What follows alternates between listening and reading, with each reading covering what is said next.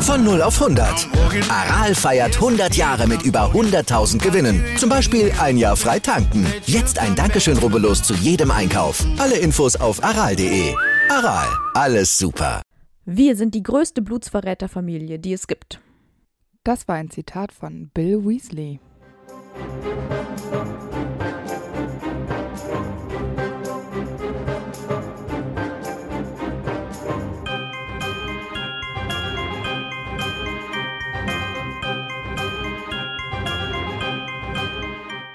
Hi, ich bin Amber Und ich bin Antonia. und wir sind die Schokofrösche. Und heute auf unserer Schokofroschkarte ist William Arthur Weasley, genannt Bill. der am 29. November 1970 in England geboren ist. Wir kennen ihn als coolen älteren Bruder von Ron und Ehemann von Fleur Delacour. Ganz genau. Er ist groß und dünn, trägt seine roten Haare zu einem Pferdeschwanz zurückgebunden. Am Ohr baumelt ein Ohrring mit einem Fangzahn, vermutlich von einer Schlange. Harry ist sich da nicht so hundertprozentig sicher. Der alte Kenner. Ja. Und seine Augen sind blau. Und Harry bemerkt dann äh, einmal, dass seine Kleidung perfekt auf ein Rockkonzert passen würde. Und Bill bevorzugt irgendwie so Drachenlederboots, was ich irgendwie schon ziemlich cool finde, muss ich sagen. Ist richtig derb. Da ist Charlie bestimmt richtig begeistert von. Ja, der denkt sich, äh, aber allgemein gilt Bill als ein sehr gut aussehender Kerl. Ja, und Harry beschreibt es ja ganz treffend. Er findet ihn einfach cool. Ja, er ist einfach cool. Und ich finde, das macht ihn irgendwie fast schon wieder uncool, dass Harry ihn so cool findet. Ich finde nicht. Nee, ich fand Bill auch immer cool. Auch gerade dieses Rockige fand ich halt immer witzig. Und ich stelle es mir aber inzwischen fast eher so vor, als wäre er so ein bisschen Hipster. Also wäre er in der heutigen Zeit erfunden worden von JK, wäre er wahrscheinlich so ein Hipster-Boy. Ja, so ein bisschen unangepasst. Damals war es halt edgy und rebellisch, wenn man Ja. so ein Rocker war oder so ein bisschen Punk. Ganz genau. Und jetzt ist es halt eher so Hipsty-Boy. Ja, das stimmt. 1997 erleidet er dann während der Schlacht auf dem Astronomieturm diese schweren Gesichtsverletzungen von dem äh, Werwolf Fenwick Greyback. Aber da nicht Vollmond war und Greyback nicht verwandelt war, bleibt, bleiben einfach nur diese Narben zurück im Gesicht von Bill, anstatt dass er ein Werwolf wird. Und das macht ihn natürlich ein bisschen, wie nennt man das? Ich will jetzt nichts Falsches sagen. Hässlich ist nicht das richtige Wort. Nee, Es verunstaltet ihn einfach ein bisschen, nicht. Hm. weil das eben diese verfluchten Narben sind, die man nicht heilen kann. Und das finde ich richtig krass, weil Greyback ja, wie gesagt, eigentlich in menschlicher Gestalt ist, als er ihm diese Wunden äh, antut. Ja. Und dass die trotzdem so schwarzmagisch sind, dass man das nicht heilen kann, finde ich echt krass. Liegt vielleicht aber auch so ein bisschen am Werwolf selber. Und Greyback ist ja schon wirklich ein richtig krass böser Werwolf, der all seine Macht ausnutzt. Ja, genau. Ja, der will halt auch einfach ihm diese Narben antun. Genau. Ja. Naja, seinen Zauberstab kennen wir leider nicht. Mhm. Er kann wohl keinen Patronus, aber da bin ich mir jetzt gerade nicht mehr sicher, ob Nee, er. Ich bin mir ähm, ziemlich sicher, dass er einen beherrscht. Der ist im fucking Orden. Aber mir fällt beim besten Willen wirklich kein ähm, Patronus ein. Das Doch. wäre so ein random Ding. Ja, dann hau raus. Das muss ein richtig cooles Tier sein. Ein Lama. nicht dein Ernst. Nein, das war Spaß. Ich glaube, es ist eher so, ich könnte es mir vorstellen, so ein Panther oder so ein Gepard, halt auch sowas, was so cool ist, so, ne? Ah, dann so ein Panther. Das finde ich cool. Sein Irrwicht könnte ja irgendein krassen, krasser Fluch sein, den er nicht brechen kann. Mhm. Und das dann sein Leben negativ beeinflusst. Das ist wieder so schwer für den Irrwicht, das darzustellen.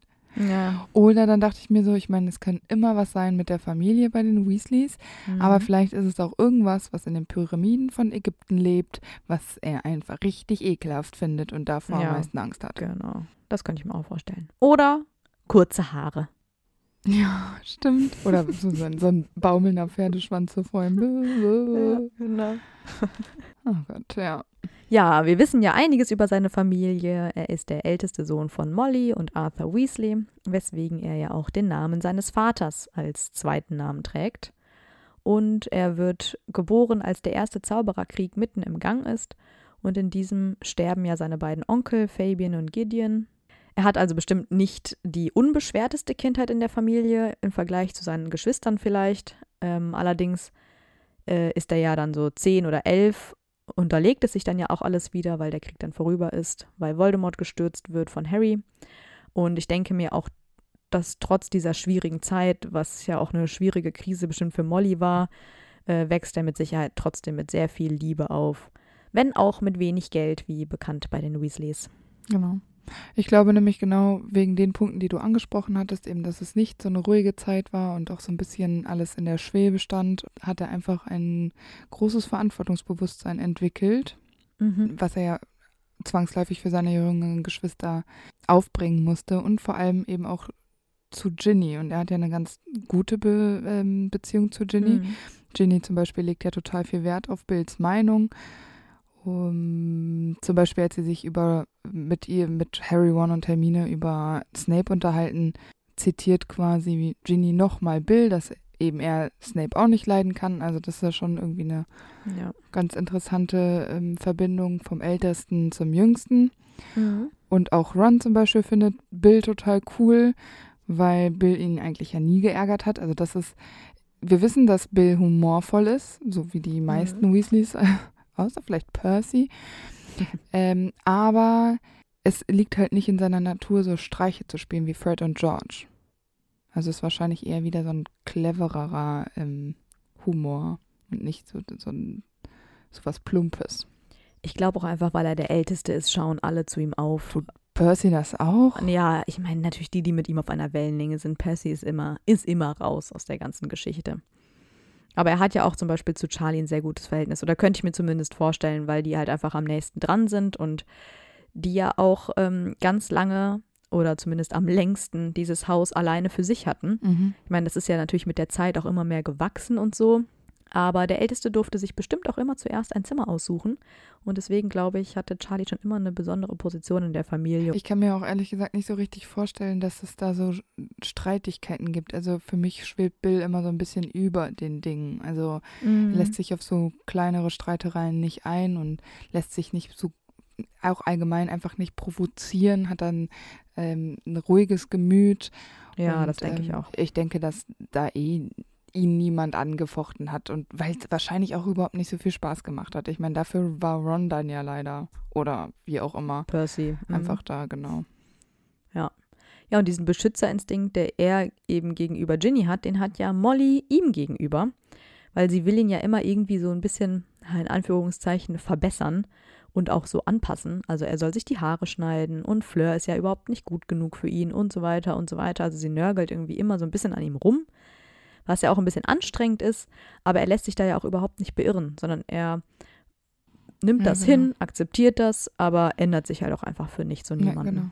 Er ist dabei ja dann auch total ruhig und geduldig, wenn er dann mit mhm, seiner Mutter spricht genau. darüber, dass seine Haare jetzt so bleiben, wie es ist und er fährt ja überhaupt nicht hoch und schreit rum oder so, könnte man ja auch mhm. machen. Er verteidigt sich ja auch nicht. Also er hat jetzt nicht das Gefühl, er müsste jetzt vor seiner Mutter rechtfertigen, warum er seine Haare so trägt, sondern es ja. ist einfach so, wie es ist. Und äh, ich könnte mir vorstellen, dass es einfach auch, dass er alles so ein bisschen mit so einem charmanten Lächeln auch abtun kann. Und dass mhm. es dann einfach auch vorbei ist für ihn. Also es gibt ja. dann keine Diskussion mehr, weil es gibt ja auch keine Grundlage, weil er einfach da nicht so krass drauf einsteigt, weil er den Sinn da vielleicht auch gar nicht so sieht. Also ich finde das ähm, eigentlich richtig cool so. Das stimmt. Ja, und später gehört zu seiner Familie natürlich auch Fleur und dann auch noch seine drei Kinder. Genau. 1982 kommt Bill dann nach Hogwarts und er wird natürlich ein Gryffindor. Ist er wirklich ein richtiger Gryffindor? Ich weiß es nicht. Hm. Ich finde, er zeigt ja schon seinen Mut und da muss ich mich selbst nochmal vielleicht äh, wiederholen äh, aus anderen Folgen. Ich glaube, der Hut entscheidet nicht, ähm, in welches Haus du kommst, in der Situation, in der du dich befindest, sondern was in deinem Leben mhm. vor dir liegt. Und da finde ich, ist sein Job ja durchaus etwas was Mut erfordert und ist da loyal seinen Leuten gegenüber. Er, er kämpft ja auch in der Schlacht von Hogwarts und das, finde ich, macht ihn schon äh, zu einem Gryffindor, aber auf der anderen Seite, finde ich, hätte er auch ein Ravenclaw werden können. Ja. Er ist halt super klug und clever und irgendwie, er gibt mit seinem Wissen nicht so an, wie Ravenclaws das machen würden, aber er ist für mich auf jeden Fall kein Slytherin. Nee, nee. Also, aber ich finde, für einen Ravenclaw ist er vielleicht, also ich glaube, ihm fliegt vieles zu, aber er ist jetzt nicht so super strebsam und ich glaube auch, dass er schon auch ja nach diesem Ruhm auch strebt. Also durch seinen Job immer irgendwie was Besonderes, stimmt, immer ja, so ein ja. bisschen Adventure. Ne? Also er will sich da schon auch irgendwie so ein bisschen zeigen und so. Und ich glaube auch einfach, das ist so ein Weasley-Ding. Also es ist einfach Tradition. Ja, ja. Ähm, die ganze Familie, deswegen zweifelt der Hut da sowieso nichts an. Also ich würde ihn auch nicht woanders hinstecken. Ja. Nee, nee, eben. Ja, aber ich glaube, es muss ein ganz cooles Jahr gewesen sein, um eingeschult zu werden, 82, weil der, der Krieg ja dann komplett vorbei ist und alle sind erleichtert und haben wieder irgendwie ein bisschen mehr Lebensfreude. Und es herrscht ja auch keine Angst und Schrecken mehr. Und das hat sich ja bestimmt auch in Hogwarts bemerkbar gemacht, dieses ganze Gefühl, diese Herrschaft von Voldemort. Und es ist übrigens auch das Jahr, in dem Gilderoy Lockhart mit Hogwarts abschließt. Das Er verpasst ihn also knapp. ganz Ach, lustig, Mensch. ja. Mensch. Ja, schade, schade. Aber da merkt man auch wieder, was, was das für ein Altersunterschied ist. Das finde ich immer ganz Da interessant. merkt man auch wieder, was das für ein Altersunterschied ist und dass Molly auf Lockhart steht. äh, ja, okay. So habe ich es noch gar nicht bedacht, ja. Weil Lockhart ist zu dem Zeitpunkt gerade fertig mit der Schule, wobei Molly ist ja auch nicht so viel älter, oder? Wann kriegt die Bill? Ja, wahrscheinlich nicht mit 35. Ja. Ja, aber er ist ja ein rundum guter Schüler und wird auch später Vertrauensschüler und Schulsprecher. Und ich denke mal auch, dass er in den Schulzeiten seinen rebellischen Geist entwickelt, den er ja irgendwie so in sich trägt. So endlich mal raus aus der Heimat, Neues kennenlernen. Ähm, er wurde ja auch zu Hause unterrichtet, wie wir wissen von Molly. Deswegen hat er ja vielleicht noch nicht so viel anderes gesehen. Und ich stelle mir den immer so vor, als wäre der so geprägt von irgendwelchen coolen Bands, die irgendwie so nach dem Krieg so mitschwingen. Also so Mhm. einfach dieses Gefühl nach so einem Krieg muss einfach richtig krass sein. Und ich glaube, da wurde viel experimentiert und viel Neues entwickelt und die Musik war bestimmt laut und Ja. wild und so. Und ich glaube, da ist er so mit richtig auf die Welle mit aufgesprungen. Ja, das stimmt. Das kann ich mir gut vorstellen. Mal kurz dazu gesagt, Bill schließt Hogwarts mit zwölf ohnegleichen ab. Aber wie macht er das? Hat er auch einen Zeitumkehrer oder sind die Fächer zufällig cool gelegt für ihn? Weil Barty Crouch Jr. zum Beispiel hat ja auch so viele. Ich glaube, der hat elf Ja. und Hermine auch. Und die wenigsten haben so viele. Ja, also wie gesagt, ich glaube, ihm ist einfach viel zugeflogen. Ja, das glaube ich auch. Ich glaube auch, dass seine Eltern sich bei ihm noch richtig viel Zeit beim Homeschooling genommen haben, weil er auch einfach das erste Kind war und er auch, ja, wahrscheinlich ausbrechen wollte aus diesem Leben, was seine Eltern führen. Er wollte erfolgreich sein, er wollte Geld verdienen. Das ist ja oft eine Motivation, sich auch in der Schule anzustrengen. Und ich glaube auch, wie gesagt, dass er gar nicht so viel dafür machen musste. Weil Ja. Harry hat sich ja immer aus Erzählungen vorgestellt, dass er so eine ältere Version von Percy ist. Einfach weil er eben weiß, dass äh, Bill immer so gut in der Schule war. Aber er ist ja eigentlich genau das Gegenteil. Und deswegen glaube ich eben nicht, dass es so, dass er so einer war, der viel in der Bibliothek saß und gelernt hat, sondern ähm, einfach, dass es ihm einfach lag. Und er vielleicht auch Lust hatte, was zu lernen. Und von Bill wissen wir halt nur von Hörensagen, dass er so klug ist. Also, also die richtig krassen Schachmoves hat er jetzt auch nicht drauf. Deshalb finde ich es jetzt schon krass, dass es zwölf sind, ohne dass wir jetzt irgendwie, dass er ein Drahtzieher ist im Orden oder dass er mit großen Plänen um die Ecke kommt, sondern eigentlich ist er nur der coole Typ von nebenan, den die einen so ein bisschen anhimmeln, die anderen finden ihn einfach nur so cool. Also ich, da finde ich es halt schon beeindruckend, muss ich ganz ehrlich sagen. Auf jeden Fall. Es ist super beeindruckend. Und was ich auch noch echt cool finde, ist, dass er ja schon sehr früh so international unterwegs gewesen ist, was wir ja auch später in seiner Laufbahn immer wieder sehen. Er hat ja zum Beispiel während der Schulzeit in seinem letzten Schuljahr eine Brieffreundin in Brasilien, die ihn dann ja auch einlädt, ihn zu besuchen, so quasi so einen Austausch zu machen. Aber Bill muss dann leider ablehnen, weil seine Eltern kein Geld dafür haben. Und die Brieffreundin ist daraufhin so wütend, dass sie Bill einen verfluchten Hut schickt, Mhm. der seine Ohren schrumpeln lässt, als er ihn aufsetzt. Bisschen nachtragend, die Gute? Warum setzt er das überhaupt auf? Ja, weiß ich auch nicht. Ich dachte, das ist ein nettes Geschenk, weil er abgesagt hat. haben sich die 12 ZAGs nicht so bemerkbar gemacht. Ja, aber Brasilianer, die sind eben temperamentvoll Ja, und genau. impulsiv, ne? Was soll man machen? Die Frage ist halt, wie er das erklärt hat, dass er nicht kommen kann. Und was hat sie sich ausgemalt, was passiert, wenn er nach Brasilien kommt, dass sie so beleidigt Mhm. ist, dass sie ihm diesen Hut schickt. Also, we will never know. It's, it's Drama. yes, totally. Ja. Ich finde es aber mal kurz dazu gesagt, dann, also wenn das, wenn die Weasleys Geld gehabt hätten, wäre das ja schon ein sehr fortschrittliches Modell gewesen. Ein Austauschjahr quasi während Hogwarts zu machen. Ich find's mega. Ja, weil also das äh, kennen wir so nicht. Nichts Vergleichbares, was Hogwarts machen würde. Nö, das war bestimmt auch nicht von Hogwarts-Seiten aus, sondern darum hat sich Bill wahrscheinlich selbst gekümmert im Zweifel. Ja, wahrscheinlich. Aber hätte da nicht jemand zustimmen müssen? Dann kannst du nicht einfach die Schüler weggehen lassen. Das war ja in seinem letzten Jahr. Also vielleicht war das nach der Die- Schulzeit ja. wie so ein freiwilliges soziales Jahr danach oder so.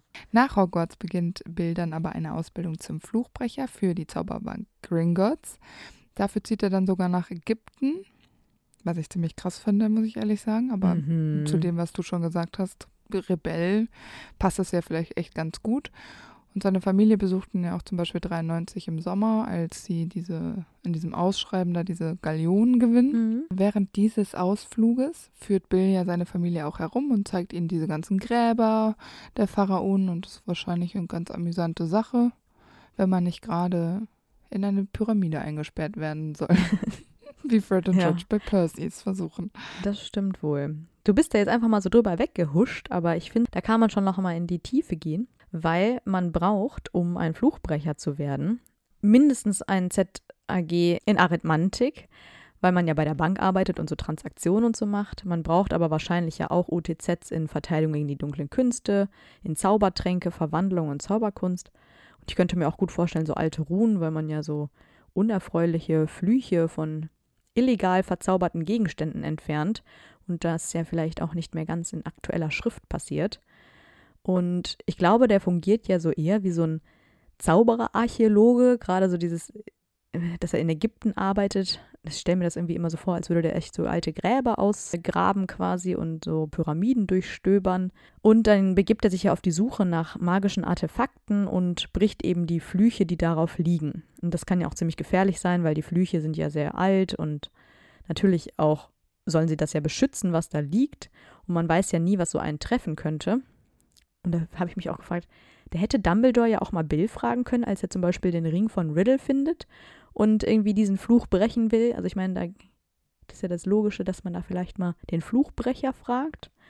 Aber nee, das wäre wieder zu leicht gewesen. Er wollte den Ring nehmen und dabei äh, hat er sich die Hand ja so verletzt. Hey, aber dann war es doch schon zu spät und er hätte ja nicht für alles, was er findet, äh, ruft er ja mal eben den Fluchbrecher an. Ja, gut, aber da hättest du dir denken können, dass der vielleicht geschützt ist, der Ring. Ja, ich glaube, der Dum äh, Dumbledore hat sich da einfach keine Gedanken zu gemacht. Nee. Er war einfach wieder machtbesessen, hat das einfach gemacht und fertig aus, Ja, ja, genau. äh, ohne sich Gedanken zu machen, um sich da um mal eine Nacht drüber zu schlafen, sag ich mal. ja, und wenn wäre vielleicht auch nicht Bill die erste Anlaufstelle gewesen. Also, Ja, aber das finde ich wiederum unsinnig, weil zu dem Zeitpunkt war Bill doch sogar schon wieder äh, in England und jetzt nicht in Ägypten oder so. Und da war der Orden ja schon aktiv und da weiß man ja, dass er Fluchbrecher ist. Also die hätten ja mal offen brainstormen können dann äh, im Orden. ja eben, die, die, das ist wieder dieses typische Orden-Ding. Keiner spricht sich Nee, mit irgendwem ab, keiner weiß, was abgeht. Das ist wieder das Übliche. ja. Also würden die mal zusammenarbeiten, wären die viel effektiver. Aber nein, nein. ja, ich weiß auch nicht. Aber ich muss auch dazu sagen, ich finde diesen Beruf als Fluchbrecher sehr unmoralisch.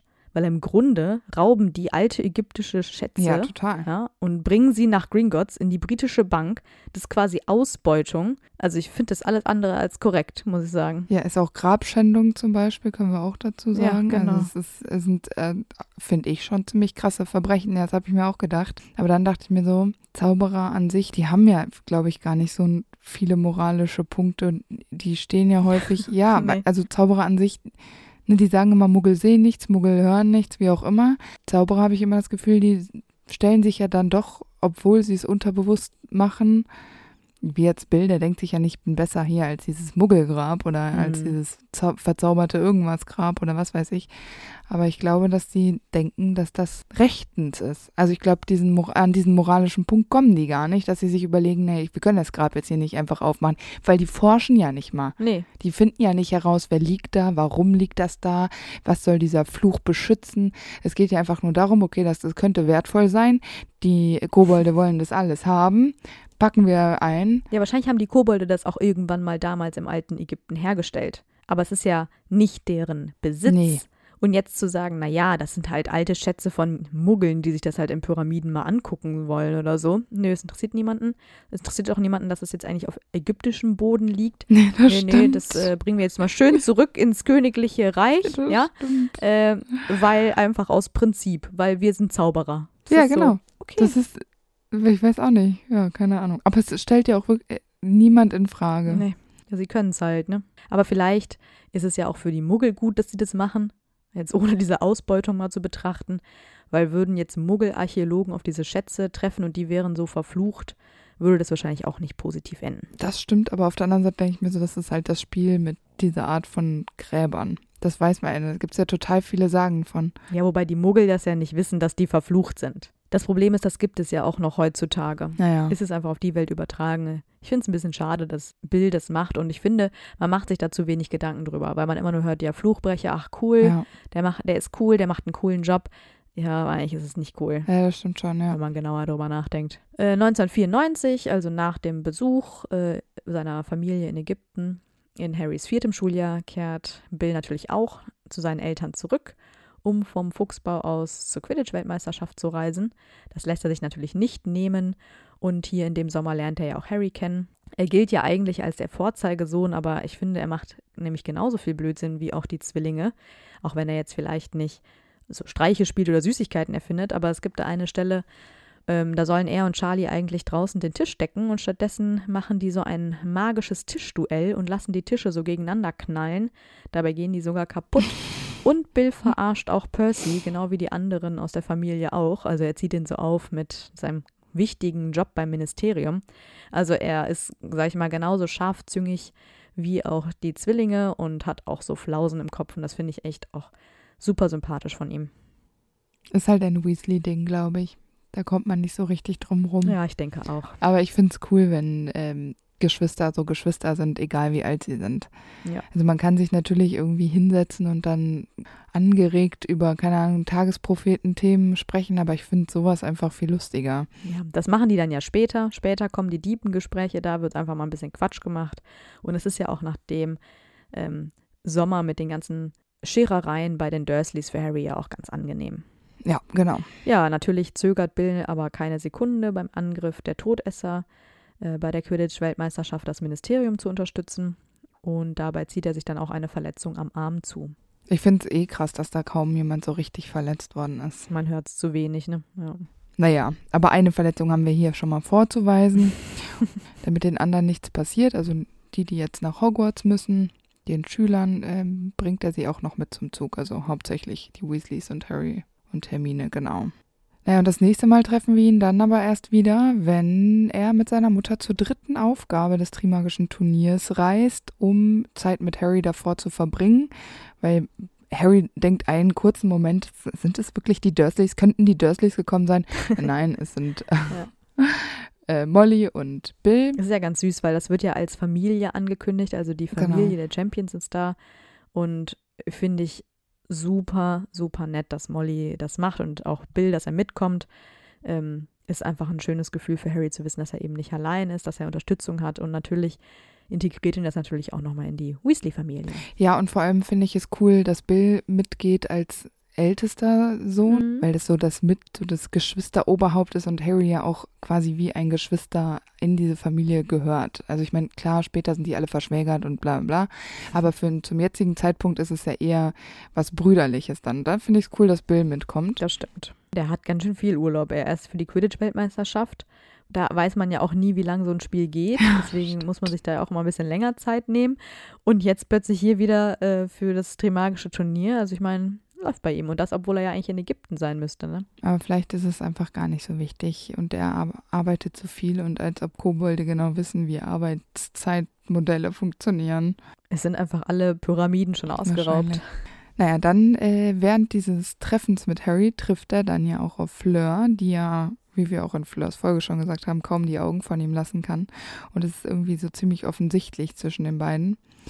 Und äh, das finde ich äh, irgendwie echt süß. Und es gibt ja total viele Leute, die dieses Shipping zwischen den beiden mega feiern. Und das kann ich auch verstehen, weil Mhm. Bill einfach cool ist und sie ist einfach erstmal ja ziemlich distanziert und sehr unnahbar und dann treffen sich so cool und unnahbar und irgendwie denkst du dir, er ist smart, sie ist smart, sie, äh, sie ist talentiert, er ist talentiert. Es sind so viele Gemeinsamkeiten und so viele Nicht-Gemeinsamkeiten.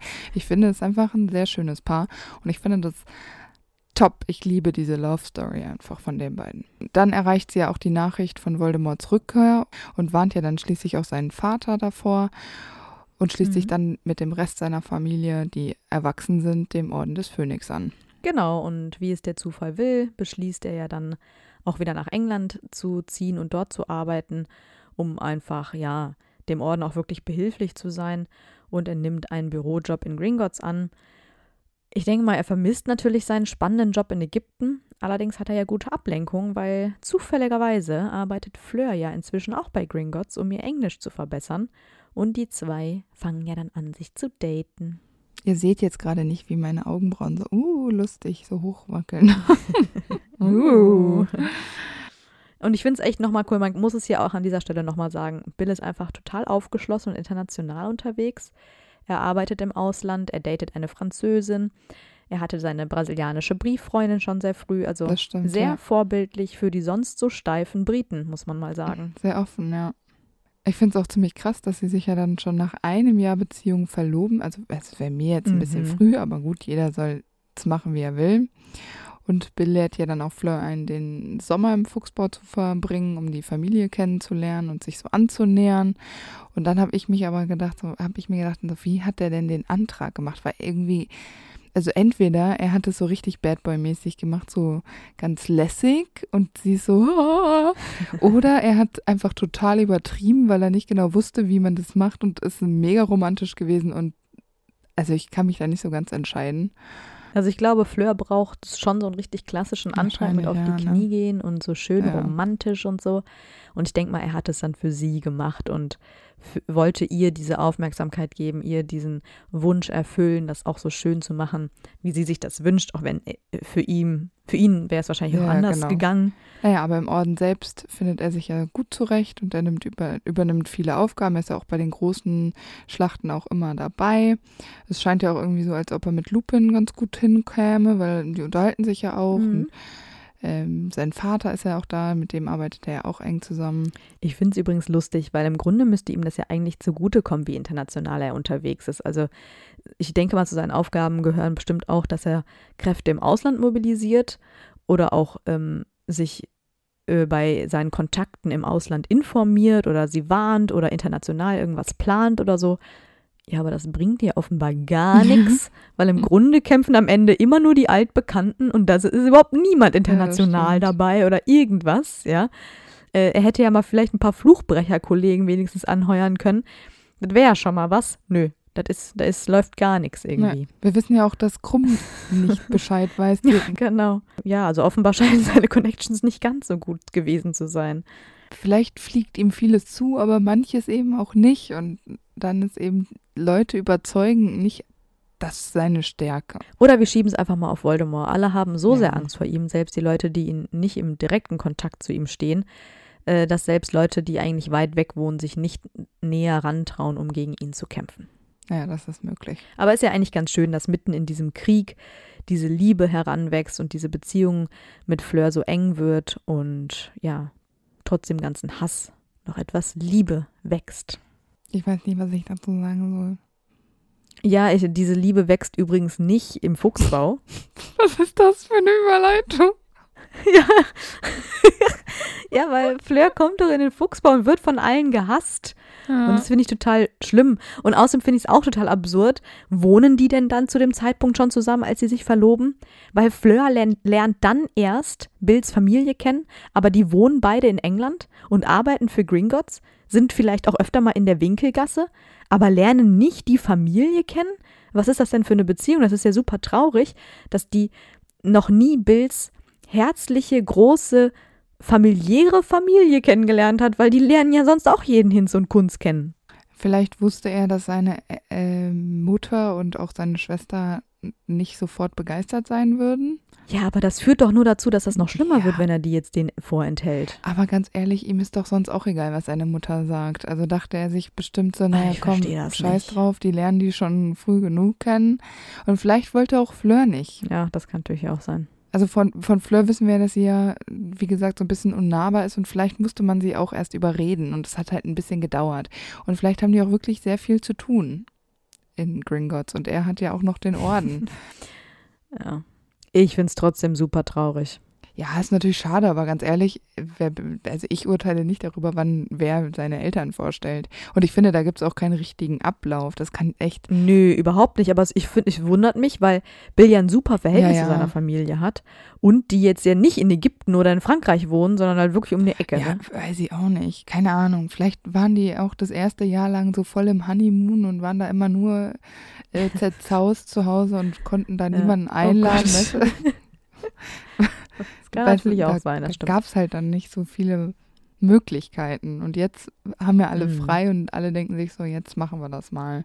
Ansonsten gehört natürlich zu seinen Aufgaben dann in Harrys sechstem Jahr Hogwarts während Dumbledores Abwesenheit äh, zu bewachen. Während Harry und Dumbledore ja dann auf der Suche nach dem Medaillon sind, ist er in Hogwarts nämlich stationiert. Zum Glück, weil in dieser Nacht schafft es Draco ja, das Verschwindekabinett zu reparieren und die Todesser nach Hogwarts zu bringen. Genau, und während dieser Schlacht äh, um den Astronomieturm wird er dann von Greyback angegriffen. Das hatten wir ja schon am Anfang kurz erwähnt. Aber weil er ja nicht verwandelt war, wird er kein vollwertiger Werwolf. Sein Problem ist nur, dass sein Gesicht ja so gezeichnet bleibt die sind ja bald alle im Krankenflügel und Harry sieht das und ist total besorgt und fragt auch direkt eine Krankenschwester, kann man ihm nicht helfen? Und sie sagt, nein, wir haben schon alles probiert. Wir machen dann da noch so eine grüne Paste drauf und hoffen, dass die Wunden sich ein bisschen schließen und es irgendwie wieder ein bisschen schöner aussieht. Aber das ist jetzt leider vorbei. Äh, das Gesicht bleibt ebenso gezeichnet. Und es ist eben auch dieser Angriff tatsächlich, der Molly von Fleurs Hingabe und Liebe zu ihrem Sohn überzeugt, weil Fleur ihn ja, ist ja total entsetzt, weil sie davon ausgeht, dass man jetzt glauben würde, sie würde Bill nicht mehr heiraten wollen. Und das ist aber eigentlich unterm Strich in Fleurs ähm, Folge hatten wir das ja gesagt, ist es Fleur komplett egal, wie Bill aussieht. Sie liebt ihn trotzdem. Und jetzt lieben sich auch Molly und Fleur tatsächlich. und man kriegt von Bill tatsächlich nicht so viel mit. Also entweder er ist einfach nur total groggy oder ihm ist dieses ja, Drama da eigentlich auch egal um sich. Aber zu dem Zeit, also jetzt ist es eben klar, dass äh, Fleur auch ein Teil der Familie Weasley werden kann und zwar gerne. Genau. Und natürlich scheut Bill auch nach seinen Verletzungen keinen Kampf und er ist dann auch bei der Nacht der sieben Potters dabei und begleitet Fleur dabei, die sich ja mit Vielsafttrank zu Harry verwandelt hat. Und die beiden fliegen auf einem Testral. Bill ist dabei auch Zeuge, wie Alistair Moody von Voldemort umgebracht wird und da frage ich mich, wie kam das denn dann plötzlich zustande? Die sollten doch alle in verschiedene Richtungen fliegen, um die Todesser zu verteilen, und dann fliegen die da zu viert herum, oder was? Das macht doch gar keinen Sinn. Ja, vielleicht haben sich diese Wege mal kurz überschnitten. Also du. Also das finde ich ein bisschen dumm. Ja, stimmt, weil wenn die nebeneinander fliegen, das ist ja voll dumm, weil dann sind ja zwei Harrys und der Plan ist sofort aufgeflogen. das stimmt. Aber Voldemort war trotzdem dumm genug, aber trotzdem auch super spooky, weil Bill des Voldemort dann ja quasi um eine Haaresbreite nur entwischt. Ja. Äh, und er und Fleur werden von circa zwölf Todessern verfolgt, aber können unbeschadet fliehen. Das ist wirklich, ich finde es richtig krass. Und Bill ist ja auch ähm, der, der es den anderen erzählt, dass Moody gestorben ist. Mhm. Und seine Stimme versagt da ja auch so. Und das finde ich super ähm, sympathisch, weil wir wissen jetzt ja von Moody, dass er einfach nicht der geselligste Typ der Welt ist, dass er ein bisschen barsch ist und alles. Und ähm, mhm. trotzdem ist Moody ein wertvolles Mitglied im Orden und das erkennt wohl Bill damit ja auch an, sonst würde das nicht so sein. Also dieser Verlust an sich ist schon schmerzhaft, auch für so einen gestandenen Mann wie Bill. Und ähm, genau, Bill möchte ja dann auch unbedingt die Leiche suchen gehen, weil er Angst hat, dass mhm. die Todesser sie vorher in die Hände bekommen, obwohl die anderen auch zum Teil sagen, nee, das ist zu gefährlich. Ich glaube, Arthur sagt das.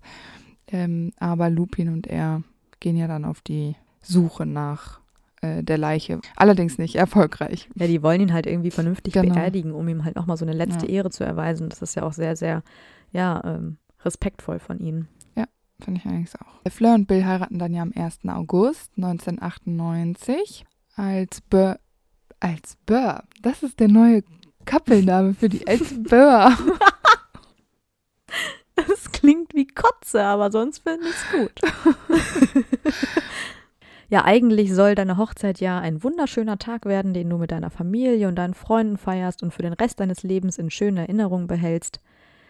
Ja, aber dann sollte man vielleicht nicht mitten im Krieg heiraten, aber aus irgendwelchen Gründen machen das Bill und Fleur nämlich.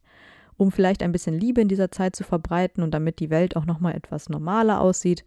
Das geht ja dann allerdings leider ziemlich schief. Es fängt ja noch ganz schön an, weil Bill ja so glücklich aussieht, als hätte er Genau. nie mit Greyback gekämpft. Ja, das finde ich wirklich schön. Das, und das fällt auch Harry auf, wer das nur kurz dazu sagen. Also Mhm. Harry ist ja jetzt wirklich, was das angeht, nicht immer der, der alles perfekt beobachtet, aber das fällt auch Harry auf und das finde ich wirklich ein sehr gutes Zeichen. Und die Zeremonie an sich wird von einem Zauberer mit buschigem Haar durchgeführt. Den kennen wir jetzt nicht genauer, das ist ja auch nie, überhaupt nicht wichtig. Aber ich finde es total schön, weil er im Laufe dieser Zeremonie, wo man sich dann fragt, möchtest du William Arthur, Fleur, Isabelle heiraten, bla bla, Mhm. dann mit, der, mit dem Zauberstab, äh, den er so hebt, macht er dann so einen silbrigen Sternenschauer über das Brautpaar. Und wie schön ist das bitte? Mhm. Das ist mit Magie wahrscheinlich, also du Das kannst stimmt. mit Muggel, Konfetti oder Muggel, irgendwas kannst du es nicht so schön machen wie das. Das ist einfach ein kleiner Sternenschauer. Und das ist doch so ein Moment, wo ich sage, in dieser Wüstenzeit eines Krieges ist das, ich, da kriege ich Gänsehaut, wenn ich an sowas denke. So schön, hätte ich gerne. Leider bin ich ein Muggel. Eben, es ist, finde ich, so zauberhaft Ja, schön. genau. Aber ich finde es auch nicht zu kitschig. Nee, es ist total angebracht. Es gibt einfach so einen Magic Flair Ja. in die ganze Sache. Und ich meine, da ist total viele magisch. Da fliegen ja auch so komische Feen oder was das da sind rum und so. Hätte ich auch gerne, wenn ich irgendwo mal heiraten sollte. Ja, ansonsten wird viel gegessen und getanzt und geredet und alles scheint ja unbeschwert. Aber dann kommt der Patronus von Kingsley, der die Gesellschaft warnt, weil das Ministerium gestürzt wurde. Und die Todesser schaffen es daraufhin ja auch, die Schutzzauber um den Fuchsbau zu brechen und greifen an. Bill und die anderen halten ja noch so ein bisschen dagegen, werden dann aber überrumpelt und von den Todessern zum Verbleib von Harry befragt, Ja. der ja schon geflohen ist zu diesem Ja. Zeitpunkt. Wieso auch immer, das haben wir jetzt irgendwie schon in so vielen Folgen gesagt, werden aber alle Gäste netterweise entlassen. Ich meine, es ist ja auch eine Hochzeit, da können ja auch Todesser mal gut drauf sein. Und Bill kann danach sogar erstmal unbeschwert seinem Beruf sogar noch nachgehen. Ja, genau. Und Bill und Fleur ziehen daraufhin übrigens nach Shell Cottage ans Meer. Das ist ein richtig schönes Haus, ganz alleine, ohne Nachbarn an einer Klippe. Und an den Wänden des Hauses sind Muschelschalen. Das ist wirklich super schön. Und um drumherum wächst überall Seelavendel. Das finde ich auch sehr idyllisch.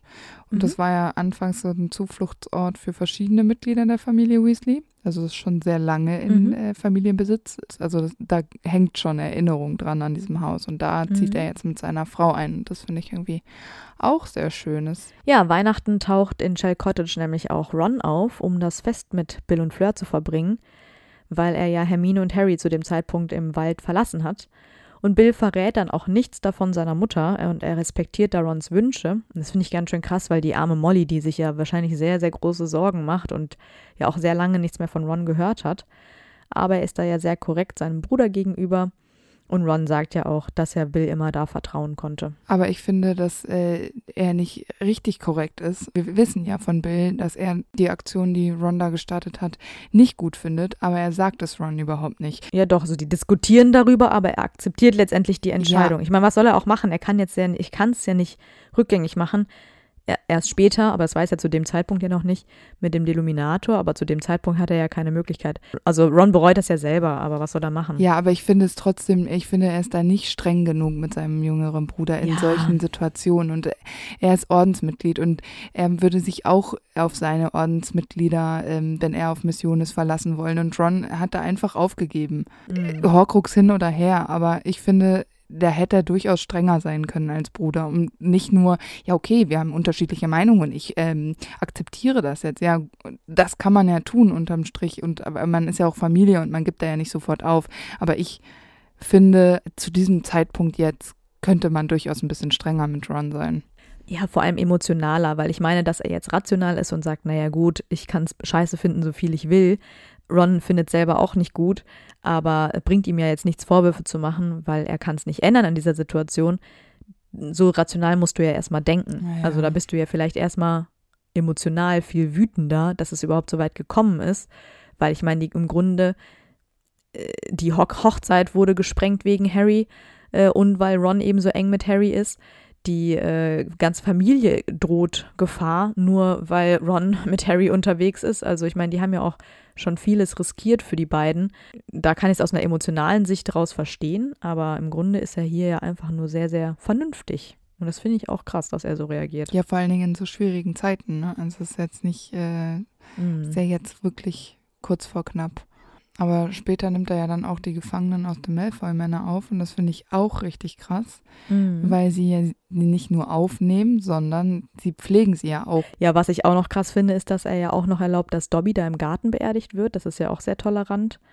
Und letztendlich gibt er ja auch seinen Job auf, um für Shell Cottage als Geheimniswahrer zu fungieren und natürlich um Harry und die anderen auch zu schützen. Und äh, Bill warnt Harry ja auch nochmal ganz besonders vor den Kobolden, weil er ja mitbekommen hat, dass Harry diesen krassen Plan hat mit Griphook und auch diesen Deal hat mit dem Schwert von Gryffindor und warnt Harry nochmal ganz eindringlich davor, dass man mit Kobolden eigentlich keine Deals macht, weil die eben äh, anders ticken. Also die haben Werte und Ab Verabredungen ähm, und Reichtümer und Besitztümer haben halt bei denen das funktioniert bei denen anders und das können wir oder das können Mhm. Zauberer überhaupt nicht verstehen und das sagt der Harry nochmal und Harry ist einfach nur so, ja, ich werde es mal im Kopf behalten, weil ich mir dachte, naja, also Mhm. Bill wird Mhm. wissen, wovon er spricht, also vielleicht ähm, solltest du deinen super tollen Plan nochmal überdenken, ähm, das finde ich irgendwie schon ähm, ziemlich blauäugig von, von Harry. Grünäugig sogar. Ja, also er hat ja irgendwie letztendlich auch keine andere Wahl. Ich meine, die haben ja dieses ganze Buch schon keinen richtigen Plan. Das ist jetzt der einzige Plan, den sie haben. Äh, aber ich finde es auch krass, weil Bill ja nicht einfach aus Vorurteilen sowas sagt, sondern aus seinen eigenen Erfahrungen. Und ich finde es auch echt heftig, weil er will natürlich wissen, was vor sich geht, aber Harry verrät ja eigentlich nichts. Und das akzeptiert Bill dann einfach, weil er eben Harry unterstützt. Und ich finde, das ist eine so krasse Loyalität auch wieder.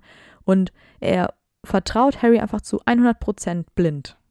Naja, aber vielleicht hat der Orden ab dem Zeitpunkt auch wirklich nicht mehr so viel andere Pläne. Also da, vielleicht muss man dann Mhm. Harry auch einfach vertrauen.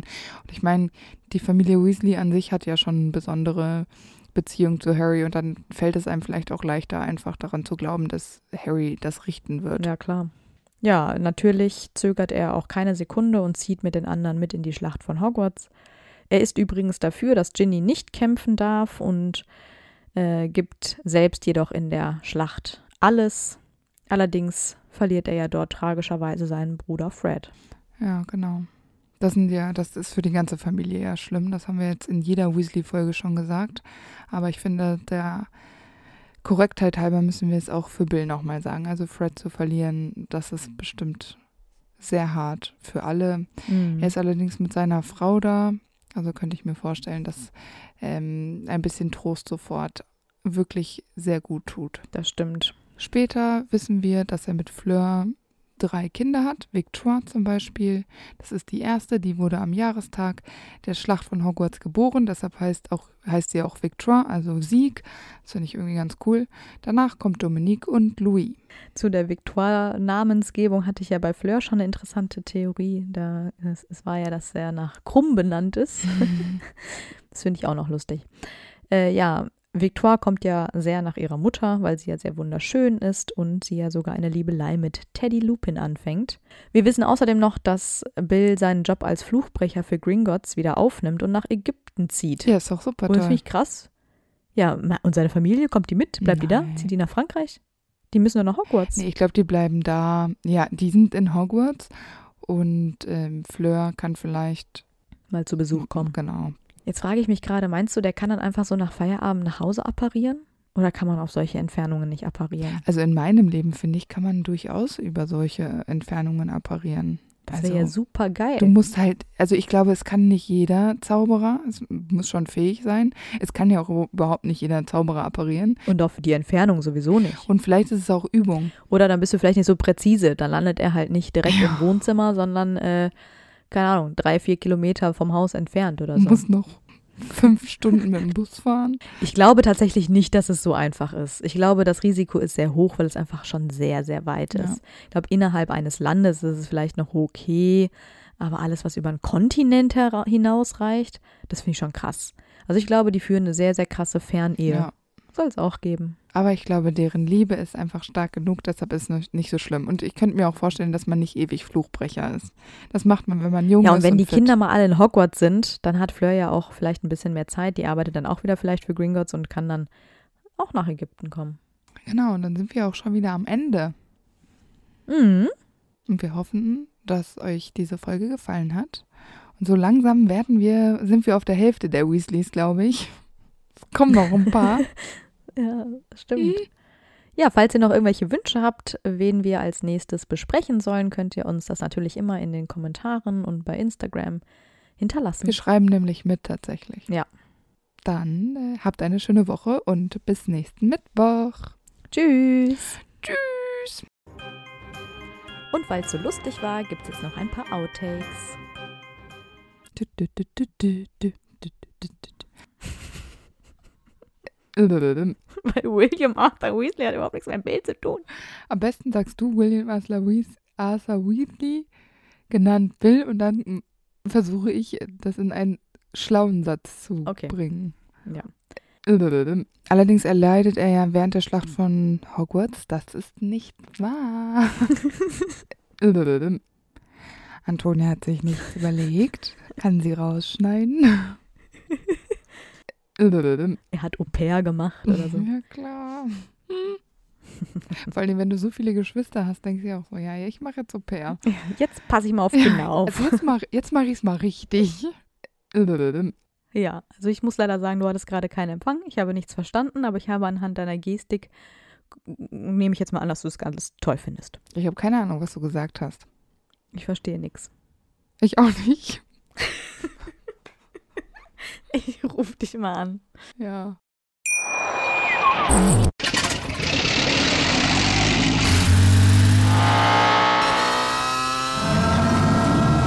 Von 0 auf 100. Aral feiert 100 Jahre mit über 100.000 Gewinnen. Zum Beispiel ein Jahr frei tanken. Jetzt ein Dankeschön, rubbellos zu jedem Einkauf. Alle Infos auf aral.de. Aral, alles super. Wie viele Kaffees waren es heute schon? Kaffee spielt im Leben vieler eine sehr große Rolle. Und das nicht nur zu Hause oder im Café, sondern auch am Arbeitsplatz. Dafür gibt es Lavazza Professional. Kaffee am Arbeitsplatz, der genauso lecker schmeckt wie in eurem Lieblingscafé. Die perfekte Kaffeelösung für jede Art von Unternehmen. Klein, mittel, groß. Ihr habt auf jeden Fall einen Kaffee, der schmeckt. Die richtige Motivation für eure Arbeitstage. Alle Infos zu Lavazza Professional findet ihr auf lavazzapro.de mit allen Kaffeelösungen für euer Büro. Ich habe mich natürlich schockverliebt, weil die war wirklich ganz, ganz klein. So begann die Mensch-Hund-Beziehung zwischen Christina und Tierschutzhund Frieda. Und wie es danach, nach dem ersten Moment der Verliebtheit, so weiterging und welche Klippen es danach zu umschiffen galt, das hört ihr in der neuen Ausgabe von Iswas Dog, dem Podcast für harmonische Mensch-Hund-Beziehungen. Ist was, Dog? Mit Malte Asmus. Überall, wo es Podcasts gibt.